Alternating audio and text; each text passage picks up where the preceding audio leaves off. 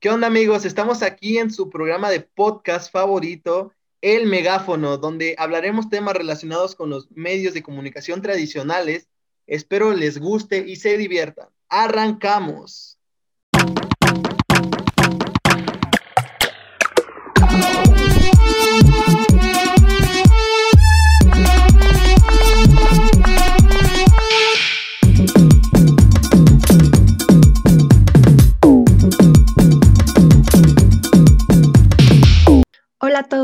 Nombre es Karen Campos y hoy junto con José Levarán hablaremos sobre este podcast, sobre un tema súper interesante, sobre el campo de estudio de la comunicación y la investigación en comunicación. Así es, más que nada pues es como nuestra opinión acerca de estos dos grandes temas para nosotros los comunicólogos y a alguien más que le interese. Y pues para iniciar hablaremos, por ejemplo, del campo de estudio y cómo de los campos de estudio de la comunicación y cómo se van abarcando. Y pues primero, eh, para abordar el estudio de la comunicación, se existen dos posturas. Exacto. Entonces, estos dos grupos eh, son quienes consideran de la construcción una ciencia de la comunicación que esta es factible. Y hay otras quienes creen que este campo de estudio es muy extenso y es muy complejo y este se trata más que nada sobre un estudio multidisciplinar. Multidisciplinario. Exacto. Bueno, de ahí pues todo depende de cómo lo queramos ver, si como ciencia o como disciplina. Y pues a mi parecer no importa, yo creo que mientras todo tenga un fin correcto y te traiga beneficios para lo que es la comunicación, creo que cada quien puede verlo como lo quiera ver. Exacto, también de la manera de cómo tú transmites esta parte de la comunicación, ¿cierto? Porque también hay, hay veces donde queremos dar a entender cierto punto, pero la otra persona entiende otro punto. Y así es. Pues sí, y aparte también todo depende sobre cómo lo estés investigando. Así es. De ahí pues también está su, eh, las características de los campos de estudio, que puede ser empirista, que eh, siempre tienes que tener un lado neutro, o sea, no inclinarte hacia algo específicamente, sino estar abierto a diferentes resultados. También, ay, disculpen, perdón.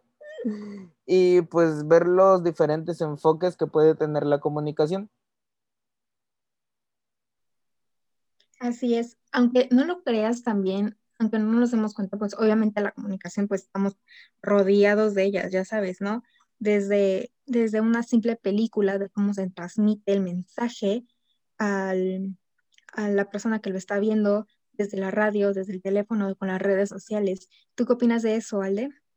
Pues es que la verdad es como que muy cierto y no solo yéndonos a la tele, sino hasta el cómo nosotros comunicamos las cosas va influyendo en todo lo que hagamos y justamente abarcando el segundo tema en cómo investigamos las cosas, o sea, en cómo es la investigación en la comunicación y pues usualmente suelen como quedarse tres problemáticas para iniciar la investigación, que pues es como ver el estado actual en el que estás, discutir o hablar sobre el pasado para ver cómo llegaste al estado en el que estás y analizar como que posibles futuros para seguir y dar soluciones o alguna forma de solucionar lo que te estás planteando.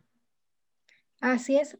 Y también como enfocando a los enfoques críticos, también esta es una postura que es radicalmente muy distinta a los otros enfoques funcionalistas, por si te das cuenta, ¿no?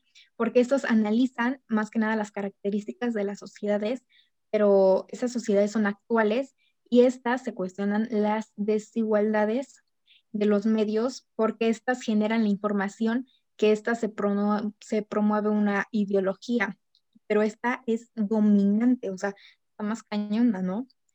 Y aparte justamente lo decías hace rato, o sea, en la investigación hacia la comunicación nos podemos dar cuenta de esto en películas o en cosas así.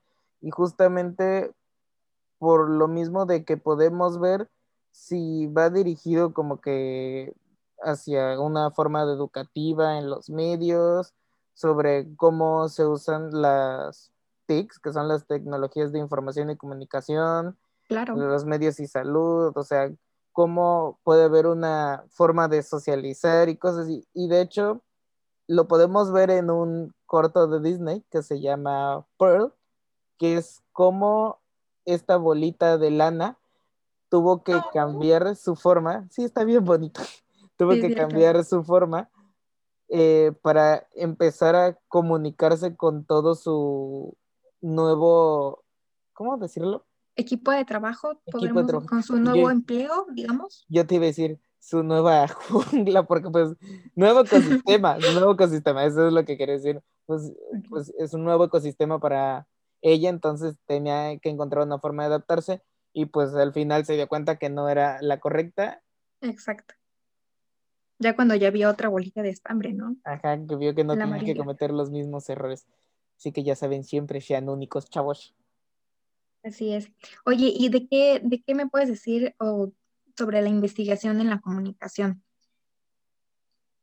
Bueno, a mi parecer, yo a veces siento que como que es muy ignorada o como que no le dan la importancia por eso de que hay, es que se vive con el tabú de, ay, es comunicación, na- nada más es como tele y programas de chismes y, y pues yo creo que la gente no lo ve como debería verlo en realidad, que es algo serio, que es al final ciencia o disciplina, o sea, también merece justamente la importancia que se tiene que dar porque al final todo lleva a un análisis concreto de cómo transmitir un mensaje para un buen, ¿cómo es?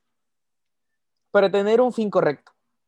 Porque no es, porque no es lo mismo hacer una, no sé, pon tú, es un ejemplo tonto, pero no es No lo hay mismo ejemplos porque, tontos. No es lo mismo, por ejemplo, My Little Pony que da- transmite un mensaje de amistad hacia los niños de enseñarles cómo ser amable, a nada más que es una caricatura, pues al final con un mensaje exacto para enseñarle a los niños a, no sé, no se me ocurre,